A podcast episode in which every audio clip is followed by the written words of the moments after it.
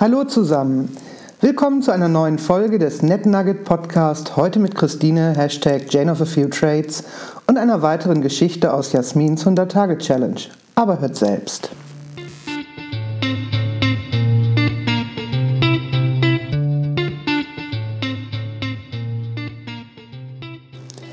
Gestern traf ich Ben. Natürlich am Zug, als ich Kätzchen McGonagall beobachtete, wie sie mich beobachtete, dass ich sie beobachtete. Ich wusste irgendwann nicht mehr, ob ich Welle oder Teilchen war. Ben fiel mir trotzdem auf. Er hatte zwei selbstgemachte Buttons an seiner Jacke. Auf dem einen stand, das ganze Leben ist ein Lückentext. Und ich überlegte kurz, ob ich meinem Verlag das mal als Fachbuchkonzept vorschlage, was diese Piep und Piep Profis wohl Piep dieser Piep-Idee sagen. Der andere Button deklarierte die Weisheit. Jedes Netz hat seine Löcher, sonst wäre es ja eine Decke. Ganz mein Geschmack.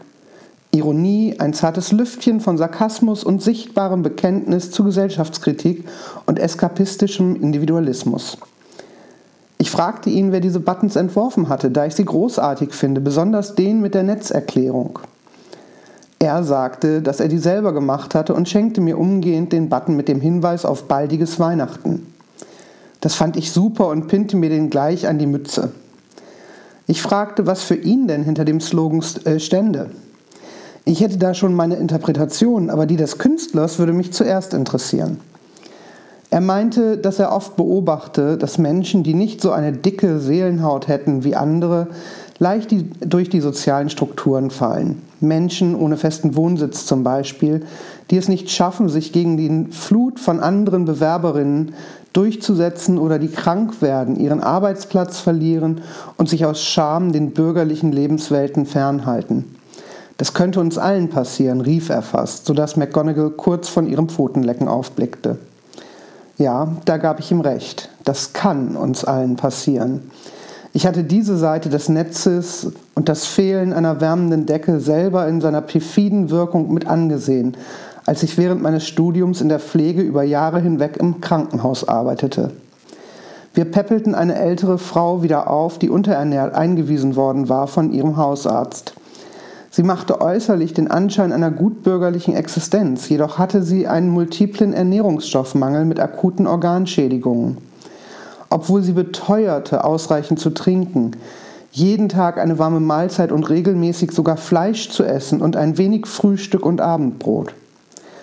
Es war jedoch herausgekommen bei der vertieften Befragung, dass sie dreimal wöchentlich Hundefutter erwärmte mit Kartoffeln, da sie sich von ihrer Rente nicht mehr leisten konnte. Wasser trank sie ausschließlich aus dem Wasserhahn, was an sich nicht so schlimm war, aber sie nahm täglich nur einen Liter zu sich, der abgemessen wurde, da sonst die Wasserkosten zu hoch würden. Und auch zum Kochen verwendete sie das Wasser dieses Liters, das auch mehrfach für Kartoffelnkochen eingesetzt wurde. Sie lebte alleine nach dem Tod ihres Mannes und die drei Kinder lebten im Ausland. Zum Amt war sie nie gegangen. Da schäme ich mich, dass ich so lebe. Ben schaute mich eine Weile schweigend an, fragte mich, was ich tun würde, solche NetzabbrutscherInnen aufzufangen. Ich kämpfe für gerechte Löhne und Renten, privat wie beruflich, sagte ich prompt. Und ich teile nicht nur mein Essen. Und du? fragte ich. Ich mache eine Ausbildung zum Krankenpfleger. Ich hoffe, Ben hält durch.